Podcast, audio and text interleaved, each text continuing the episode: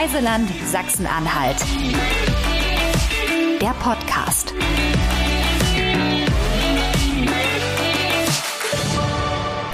Ja, herzlich willkommen zu einer neuen Folge vom Reiseland Sachsen-Anhalt Podcast. Ich ähm, freue mich total, weil heute ist eine ganz, ganz bemerkenswerte Frau mein Gast, die sich ähm, insbesondere engagiert für die Geschichte der Frauen in Sachsen-Anhalt. Also heute wird es wirklich sehr feminin und sehr weiblich. Aber ähm, das ist nicht weniger spannend, wenn ich das an der Stelle schon mal verraten kann. Liebe Anke, du bist die Koordinatorin des Projekts Frauenorte in Sachsen-Anhalt. Erstmal herzlich willkommen, schön, dass du bei uns bist heute. Und ähm, ich würde dir das Wort auch gerne gleich übergeben und äh, dich einfach mal bitten, ganz kurz zu erzählen, wer du bist und was vor allem dieses Projekt ist und was es so besonders macht. Ja, auch von mir ein Hallo und äh, vor allem danke auch für die Einladung zu unserem heutigen Gespräch. Ich heiße Anke Triller, bin gebürtige Hallenserin und von Hause eigentlich Ökonomin, hatte aber Ende 2019 die Chance, äh, mein Hobby zum Beruf zu machen. Also Stadt- und Frauengeschichte äh, auch beruflich zu verfolgen. Und das hat mich zu meiner spannenden und sehr abwechslungsreichen Aufgabe geführt, nämlich äh, dass die Netzwerkarbeit unserer derzeit 52 Frauenorte in 37 Städten und Gemeinden ganz Sachsen-Anhalt zu koordinieren. Mhm. Das klingt ja toll. 52 Orte hast du gesagt. Das heißt, man kann äh, da wirklich auch die Geschichte, die Historie, auch so ein bisschen die Lebensgeschichte von ganz unterschiedlichen Frauen erleben. Ist das so richtig? Das ist, ist korrekt, ja. Also bei, auch bei uns äh, im Land ist es ja eigentlich eher typisch, dass man sagt, äh, Geschichte wird von Männern gemacht oder zumindest aufgeschrieben oder zumindest überliefert. Wir kennen sie alle, die Söhne der Stadt auf den mhm. Denkmalsockeln oder mhm. auch die Plätze und Straßen, die benannt wurden und werden nach mhm. Männernamen. Aber es gab natürlich oder es gibt natürlich auch eine jede Menge historisch bedeutsame Frauen äh, auf dem Gebiet des, von seinem heutigen Sachsen-Anhalt. Ja, da fällt mir gerade auch ein, wir haben ja auch äh, erst vor kurzem, ähm, ich glaube, einer dieser bedeutenden Frauen bei uns zu Gast gehabt. Und zwar war das Katharina von Bora. Ähm, du nickst schon so, also das genau. ist quasi mhm. auch eine, eine der bemerkenswerten Frauen, die so die Geschichte in Sachsen-Anhalt mitbestimmt hat. Ähm, was genau kann man oder wie genau kann man denn äh, hier in deinem Projekt ähm, diese persönlichen Geschichten der starken und bemerkenswerten Frauen erfahren? Was ist, was, was, wie genau muss man sich das vorstellen, wenn man jetzt als Besucher zum Beispiel naja, über Katharina was erleben möchte. Mhm.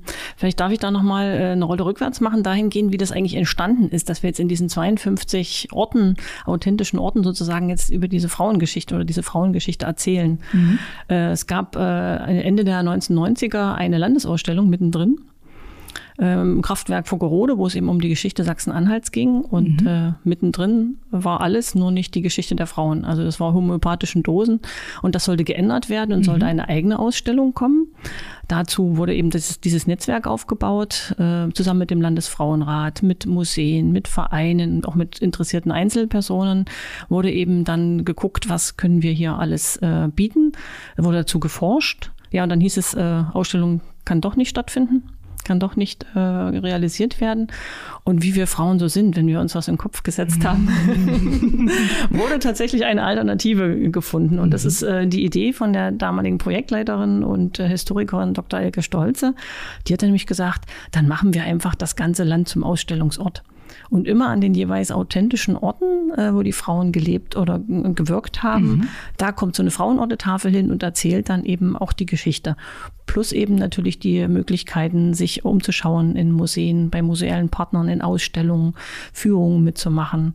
So ist es eigentlich entstanden, dass das über dieses Land. Und diese Idee schien offensichtlich ähm, so gut zu funktionieren, dass es eben auch weitergegangen ist. Ich sage mal ganz stolz, äh, Sachsen-Anhalt ist das Mutterland der Frauenorte. Das Mutterland der Frauenorte. Ja, weil tatsächlich hier äh, am 31. Mai 2000 mhm. ist an der Kita Rotkäppchen in Zörbich die erste Tafel eingeweiht worden und das ist bundesweit die allererste Frauenorte-Tafel oder Frauenort, der begründet wurde. Aber es haben eben andere Bundesländer aufgegriffen. Also die Niedersachsen, in Niedersachsen, in Hamburg, in Brandenburg, in Sachsen gibt es jetzt auch erfolgreiche landesweite Schwesternprojekte. Ja. Und wir haben auch Kontakt zu regionalen äh, Initiativen, zum Beispiel in, aus Thüringen, aus Baden-Württemberg. Deshalb freue ich mich immer auch mal ganz toll, Wow. dass ich immer sage, ähm, von Freiburg an der Unstrut bis Freiburg im Breisgau sind die Frauenorte tatsächlich jetzt äh, schon die Idee weitergewandert. Oder eben auch aus München. Und wir sind untereinander vernetzt, wir tauschen uns aus, weil es so tolle Ideen, kreative Ideen gibt, äh, was man äh, an so einem Frauenort machen kann. Und ähm, ja, da sind auch äh, weitere Interessierte an unserem virtuellen äh, Koordinatoren-Stammtisch ganz herzlich willkommen.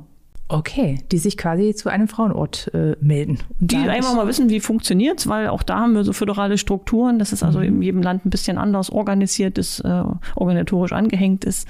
Aber die Idee, Frauengeschichte als Teil von Landesgeschichte äh, sichtbar zu machen, die ist tatsächlich äh, bei allen äh, gleich ausgeprägt. Und da gibt's also ganz, ganz spannende äh, Erlebnisse, die man da haben kann, wenn man auf diesen Spuren unterwegs ist. Mm, Auf jeden Fall, ja. Ich finde ja, ihr geht ja dann äh, eigentlich auch noch mindestens einen Schritt weiter, weil ihr verknüpft euch ja auch ganz eng mit dem Thema Tourismus. Ja, es ist euch ja auch, glaube ich, so ein, ein Herzensanliegen, dass viele Menschen eben auch hierher kommen, dass sie vielleicht eben tatsächlich auch auf den Spuren der Frauen wandeln, sie damit eben auch wirklich kennenlernen und damit auch ein Stückchen Sachsen-Anhalt kennenlernen können. Also so vermute ich es zumindestens, ja. Was gibt's denn da so für touristische Angebote von den Frauenorten? Also ich weiß nur, wir haben ähm, so verschiedene Angebote auch mit äh, so in unseren Gartenträumen zusammen. Wir haben was ähm, in Anhalt-Dessau-Wittenberg. Ähm, was gibt's denn da sonst noch für touristische Erlebnisse, wenn man sich quasi auch dafür interessiert? Also kulturtouristische äh, oder kulturtouristisch Interessierte können tatsächlich äh, sehr viel über Frauen hier erfahren. Wir haben viele Anknüpfungspunkte. Also ich würde sagen, so grob kann ich sagen, jeder fünfte Frauenort hat auch einen Bezug zum Beispiel zur Straße der Romanik oder zu den Gartenträumen. Ich sage es manchmal so ein bisschen äh, ketzerisch, so ähnlich wie das in, bei Online-Shops funktioniert. Leute, die sich das angesehen haben, haben sich auch, interessieren sich auch noch dafür. Also das ist eigentlich so unser Ansatz, so ein Puzzlestück zu sein. Und ich würde es vielleicht auch erweitern. Ähm, ja, Gäste aus aller Welt äh, sind willkommen, aber wir haben auch ein Auge auf die Einheimischen. Also oft genug begegnet es mir bei Stadtführungen, dass gerade die Männer total überrascht sind dann eben, weil sie sich mit Frauengeschichte wahrscheinlich noch weniger beschäftigt haben. Und wenn wir das so gemeinsam äh, neue Sachen entdecken für sich, das ist dann immer spannend. Mhm. Na, ihr seid ja auch in, in dem Netzwerk äh, sehr daran interessiert, dass mit so typischen Klischees, sag ich mal, auch aufgeräumt wird, die es ja doch so das ein oder andere Mal noch gibt, so rund um Frauenrollen.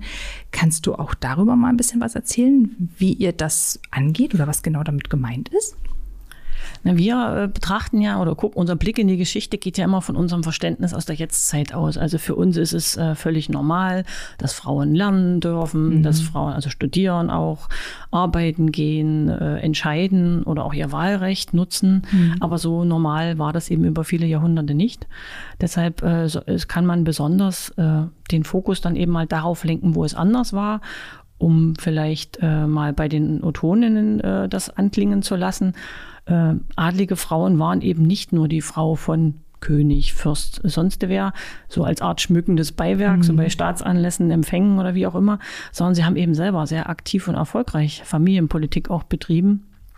Und Frauenort erzählen dann eben unter anderem davon oder bringen dann ganz typische regionale Beispiele, äh, wo Frauen aus diesem typischen Lebensverlauf, den man hatte damals eigentlich, man war also Jungfrau, sprich Tochter, äh, Ehefrau oder Witwe und hatte immer ständig einen männlichen Vormund. Äh, und daraus gingen eben Frauen äh, tatsächlich selbstbestimmt äh, hera äh, heraus aus diesem, diesem üblichen Lebenszyklus und wurden zum Beispiel, besonders natürlich bis zum 16. Jahrhundert, aber auch später eine Nonne oder Begine oder eine Stiftsdame. Da sind wir ja eigentlich heute auch an einem ganz guten Ort, wo es wahrscheinlich auch äh, gute Beispiele gibt, oder? Also Magdeburg ist ja auch so ein Genau. Zentrum, sag ich mal, für, für starke Herrscherinnen auch gewesen, oder? Du hast die Otonen hast du ja auch schon erwähnt. Genau, also wir haben ja hier in Magdeburg zwei Frauenorte. Zum einen den, der den Oton- otonischen Herrscherinnen gewidmet ist. Das ist direkt da am Elberadweg am Ecke Fürstenwall. Und da gibt's ja so ein hübsches äh, Baumrondell. Aber eben auch andere Frauenorte weisen tatsächlich darauf hin, das zehnte Jahrhundert war tatsächlich ein Jahrhundert der Frauen des Hochadels und wirklich auch der starken Frauen. Wir erinnern da an die Königinnen wie Mathilde oder Editha, mhm. Kaiserinnen sogar, Adelheid und Theophanu, ja. aber zum Beispiel auch die Äbtissin äh, Mathilde von Quedlinburg. Die ist übrigens eine Enkelin äh, von Königin Mathilde und die wurde schon mit elf Jahren Jahre äh, Äbtissin und oh, hat das 33 Jahre geführt, dieses Amt.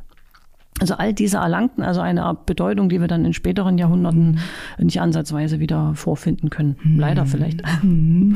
Und sie zeichnen sich eben wirklich durch ihre Klugheit und Staatspolitik, die sie da betrieben oder Staatsdiplomatie ja. äh, genutzt haben. Und ähm, vielleicht auch, äh, um ein Bild davon zu haben, diese drei Bäume, die da an dem Elbmodell gepflanzt sind, die symbolisieren die Herkunftsländer der drei oder die Herkunftsgegenden der drei Otonen, die da äh, näher ausgeführt werden mit, mit kleinen Tafeln zu ihrem Lebenslauf.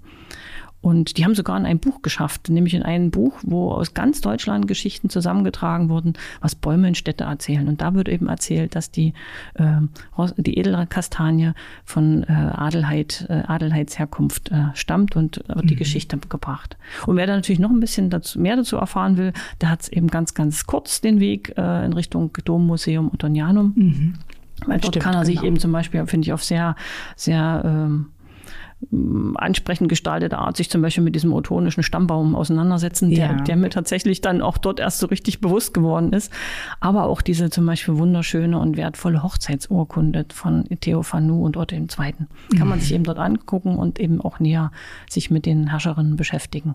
Toll. Also das zeigt ja wirklich, wie eng ihr eben auch mit den touristischen Angeboten hier im Land verknüpft seid und was es dann auch für einen Besucher für einen Mehrwert bietet, wenn man sich äh, auf, den, auf die Spuren eben auch begibt und wie wie eng alles dann auch miteinander verbunden und verwoben ist. Das ist schon wirklich spannend, ja, dass man hier sagt man ja auch immer tatsächlich, Sachsen-Anhalt hast der Geschichte auf Schritt und Tritt und das ist wirklich nochmal ein ganz besonders tolles Beispiel. Super.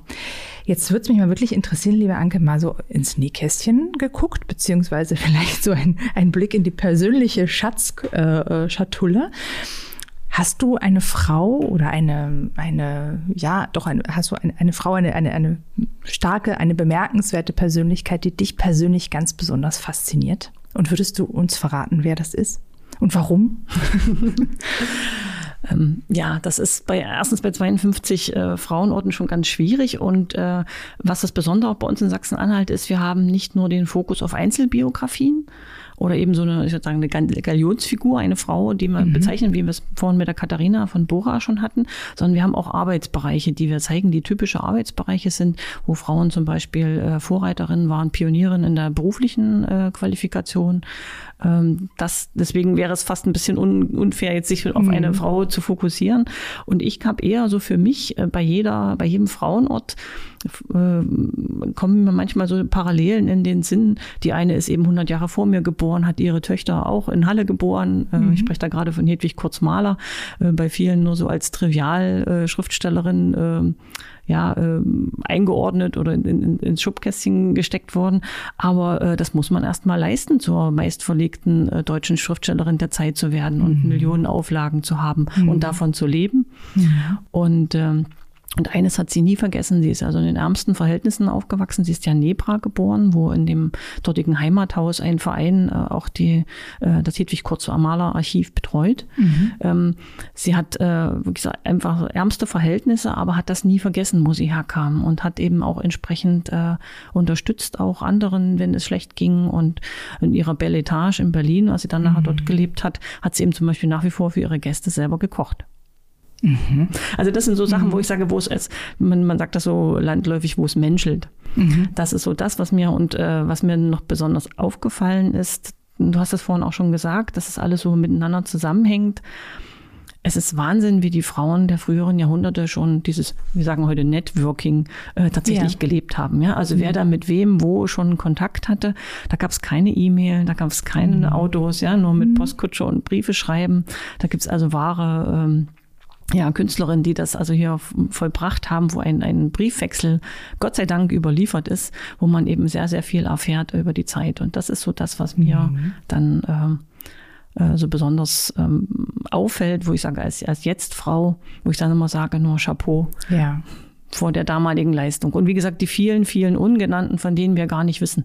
Also das sind ja dann wirklich welche, die irgendwo den Anlass gegeben haben, ob nun positiv oder negativ, ähm, aufzufallen mhm. und überliefert zu werden wo man auch schon länger forschen muss. Also da kann man auch wirklich sagen, seit äh, dem Start äh, im Jahr 2000 oder den, den Forschungen Ende der 1990er ist da auch schon sehr viel mehr passiert. Mhm. Aber forscht ihr immer noch weiter? Also können da auch noch weitere spannende Persönlichkeiten und Biografien plötzlich äh, ans Tageslicht Definitiv, kommen? definitiv. Mhm. Es gibt ja nun mittlerweile auch, also schon damals beginnend, aber mittlerweile auch sehr, sehr viel äh, universitäre Forschung dazu. Aber bei uns ist in der Tat auch so, dass sich Frauen äh, angeleitet, aber eben natürlich von Historikerinnen, zum Beispiel äh, äh, Elke Stolze, äh, arbeitet immer noch äh, mhm. fachlich mhm. mir zu oder, oder, oder stützt mich da auch sehr, sehr ähm, sehr gut und ähm, wird tatsächlich immer noch geforscht, ja. Es wird immer wieder etwas gefunden und äh, es soll auch kein statischer äh, Prozess sein. Das heißt also, es kann tatsächlich passieren innerhalb der, 2000, der 20 Jahre, die wir jetzt schon äh, über 20 Jahre, die es die gibt, dass man sagt, Mensch,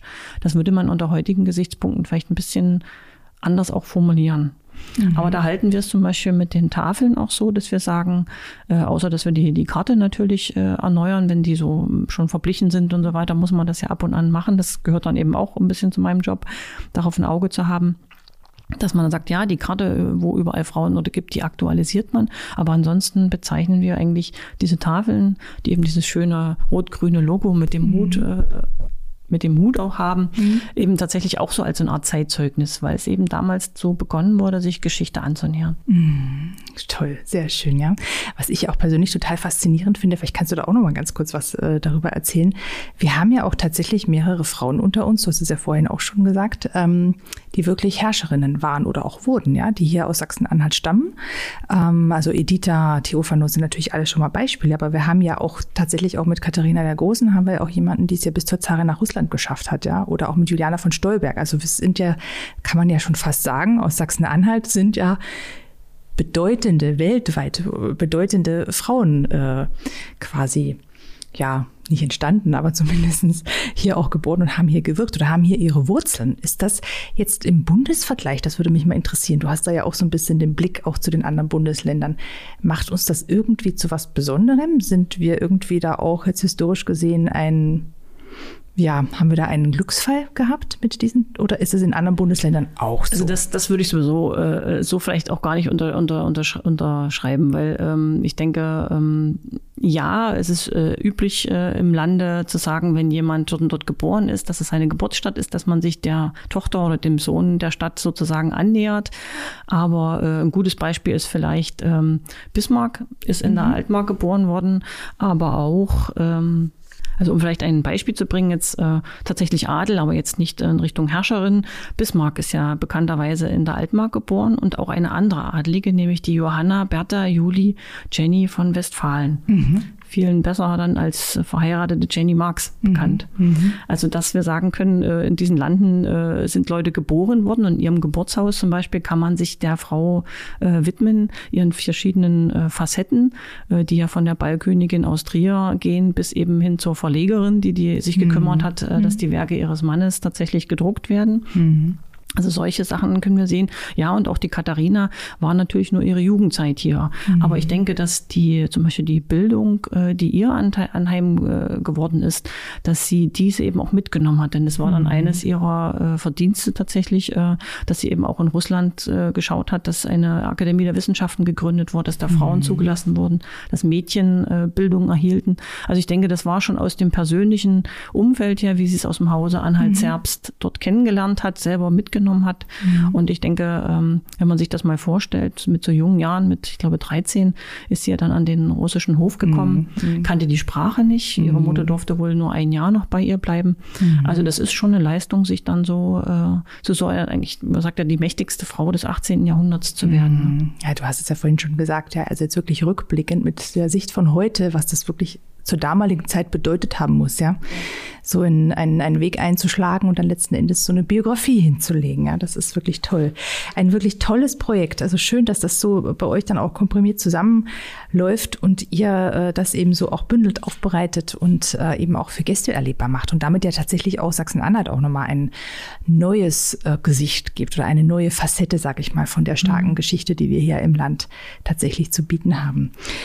Ja. Da, darf ich mal vielleicht, weil, weil du hast vorhin von der Herrscherin gesprochen. Ich ja. denke, ein ganz großes Plus ist auch dieses Projektes hier, der Frauenorte in Sachsen-Anhalt, aber natürlich auch in Brandenburg und Sachsen, dass wir äh, den Bogen ja über über tausend Jahre spannen. Das mhm. heißt also, wir fangen mhm. an, ja, bei den ottonischen Herrscherinnen im äh, 10. Jahrhundert, mhm. aber wir führen es weiter bis 20. bis 21. Jahrhundert mhm. und da eben auch, äh, gerade weil wir uns mit diesen Arbeitsbereichen oder mit diesen typischen Frauenbereichen, Tätigkeitsfeldern beschäftigen, also zum Beispiel auch das Industrie- und Filmmuseum in Wolfen ist ein Frauenort. Ah, ja. Und damals als ähm, zu DDR-Zeiten war das einer der größten Frauenorten, Frauenarbeitsplätze mhm. oder Frauenbetriebe mit über 8000 äh, weiblichen Beschäftigten.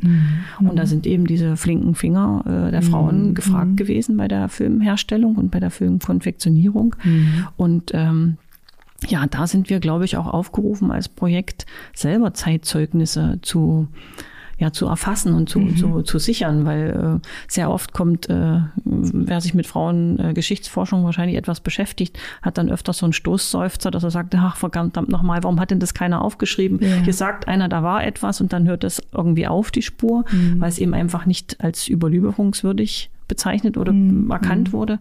Aber wir haben auch so sehr, sehr viel aus unserer aktuellen Geschichte bis in die Gegenwart.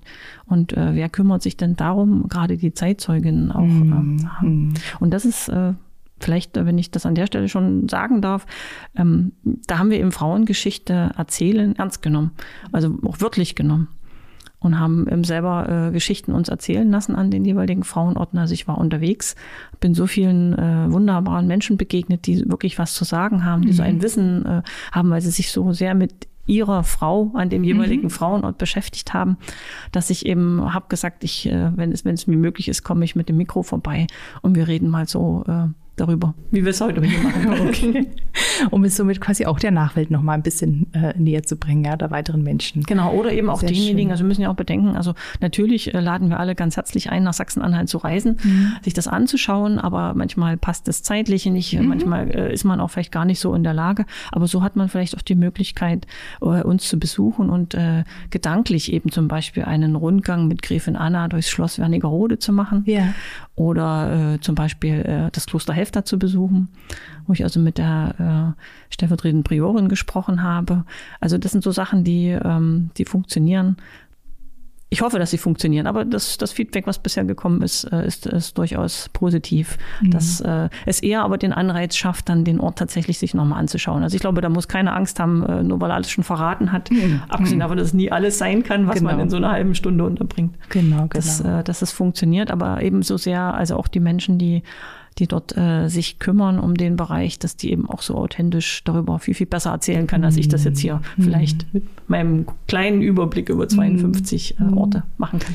Nee, aber das kann ich tatsächlich auch bestätigen, dass das äh, wirklich äh, im Vorfeld, wenn man etwas äh, schon erzählt oder dass man irgendwie, keine Ahnung, digitale Angebote im Vorfeld schon hat mit Videos, 3D-Rundgängen und so weiter, das hält den Gast in der Regel nicht ab, trotzdem hinzureisen, sondern im Gegenteil, das macht eigentlich dann noch viel mehr Lust, äh, diesen Ort dann äh, tatsächlich in echt Projekt auch zu besuchen. Und ähm, da glaube ich auch, das ist äh, umso wichtiger, dass man auch im Vorfeld gut informiert, spannend und neugierig macht und dann eben umso mehr Menschen anlockt, die dann hierher kommen und das dann in der wahren Schönheit äh, auch nochmal betrachten. Und eben ja. immer in diesem äh, Bezug auch zur Gegenwart. Also äh, ja. ich hatte eine Führung zum Denkmalstag zum äh, Jenaschen Freiweltlichen Adligen Fräuleinstift gemacht in Halle. Mhm. Und ähm, das also seit 1703 existiert hat. Und als ich dann die Frage in die Runde stellte, sagen Sie mal, äh, wann gab es denn das letzte Stiftsfräulein? War Ruhe? Ja, ja, so wie jetzt.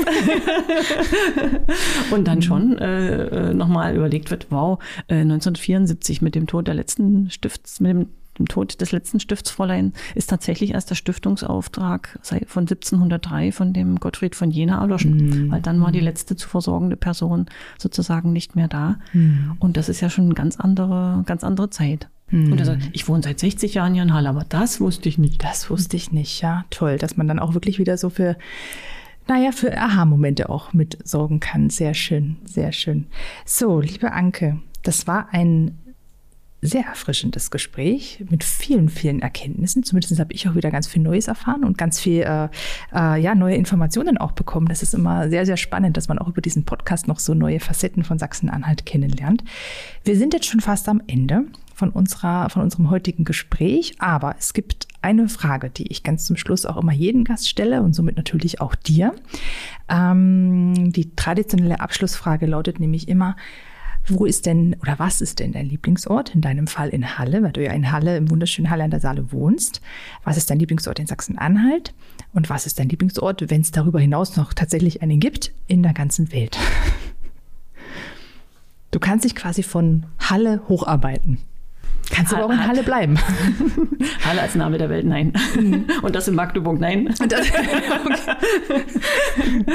nein, nein. Also ähm, ja, für Halle, für meine Heimatstadt Halle äh, kann ich benennen oder möchte ich an dieser Stelle jetzt benennen den Hallischen Domplatz. Mhm. Und das nicht nur, weil er natürlich das muss dann einfach auch sein, äh, Frauenort Sachsen-Anhalt-Bezüge hat. Mhm. Nur so als Stichwort neue Residenz und auch den Dom, sondern weil er wirklich tatsächlich so ein kleiner Rückzugsort im Trubel der Altstadt ist. Also ich wohne auch gleich um die Ecke und äh, hat auch noch einen anderen Aspekt, dass er mich immer erinnert an die Werke Feiningers, die er von unserer Stadt mhm. im Auftrag von Magdeburg mhm. äh, damals äh, oder für, als Geschenk für Magdeburg ja gemalt hat. Und ähm, ja, deshalb der Domplatz, weil er auch als Ensemble wunderbar funktioniert. Mhm. Wird gerade auch einiges saniert, wie hier in Magdeburg auch. Mhm. Und wenn das fertig ist, wird es, denke ich, richtig schick. Äh, in Sachsen-Anhalt habe ich tatsächlich erst durch meine Arbeit im Projekt das Kloster Drübeck bei Ilsenburg im Harz mhm. entdeckt. Und äh, gerade die meditativen Stiftsgärten oder eben auch die wunderschöne Kirche, also plus die wunderschönen Strecken des äh, äh Harzklosterwanderweges, der da vorbeiführt. Mhm. mhm. Das ist so etwas, wo, wo ich sage, das macht dieses Kleeblatt, also aus Straße der Romanik, Gartentraum, mhm. Harzer Klöster und Frauenorte. Und Frauenorte, wow. Mhm. macht Hier das tatsächlich alles zu, zusammen. Ja? Genau, macht das tatsächlich zu einem Platz, wo man sagen kann, wow, das ist, ähm, da geht einem das Herz auf und mhm. man kann aber eben auch sehr, sehr viel äh, noch erfahren, entdecken mit den, mit den Augen oder auch mit allen Sinnen. Wie gesagt, gerade der Klostergarten mhm. ist auch wunderschön. Da haben wir jetzt äh, einen neuen Platz für die Tafel auch finden können, wo ich sage, also da gewinnt beides. Also äh, der Garten gewinnt und aber auch die, die Tafel hat dadurch äh, doch eine ganz denke ich, eine andere Ausstrahlung bekommen. Sehr gut. Hm. Und wenn wir jetzt mal in die Welt schauen, ähm, da würde ich äh, Skandinavien jetzt mal so ganz grob nennen, weil ich mich tatsächlich dort einfach nicht zwischen Meer und Gebirge entscheiden muss. Ich kann mhm. beides auf einmal haben und kann damit meinem Mann eben äh, beides gleichzeitig zur aktiven Erholung nutzen. Mhm. Toll, sehr schön. Schön. Ein tolles, schönes Schlusswort, die aktive Erholung. Das gelingt, glaube ich, auch, wenn man hier bei uns in Sachsen-Anhalt unterwegs ist und auch auf den spannenden Spuren von bemerkenswerten Frauen wandelt. Liebe Anke, ich bedanke mich ganz, ganz herzlich für dieses schöne Gespräch, wünsche dir alles Gute und ähm, ja, freue mich auf ein baldiges Wiedersehen.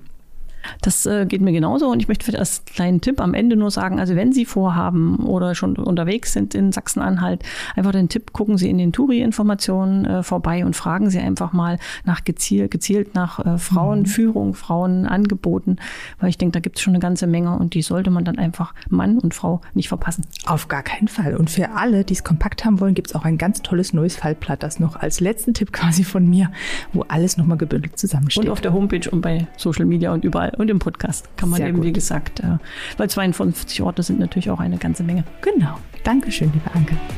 Ja, danke.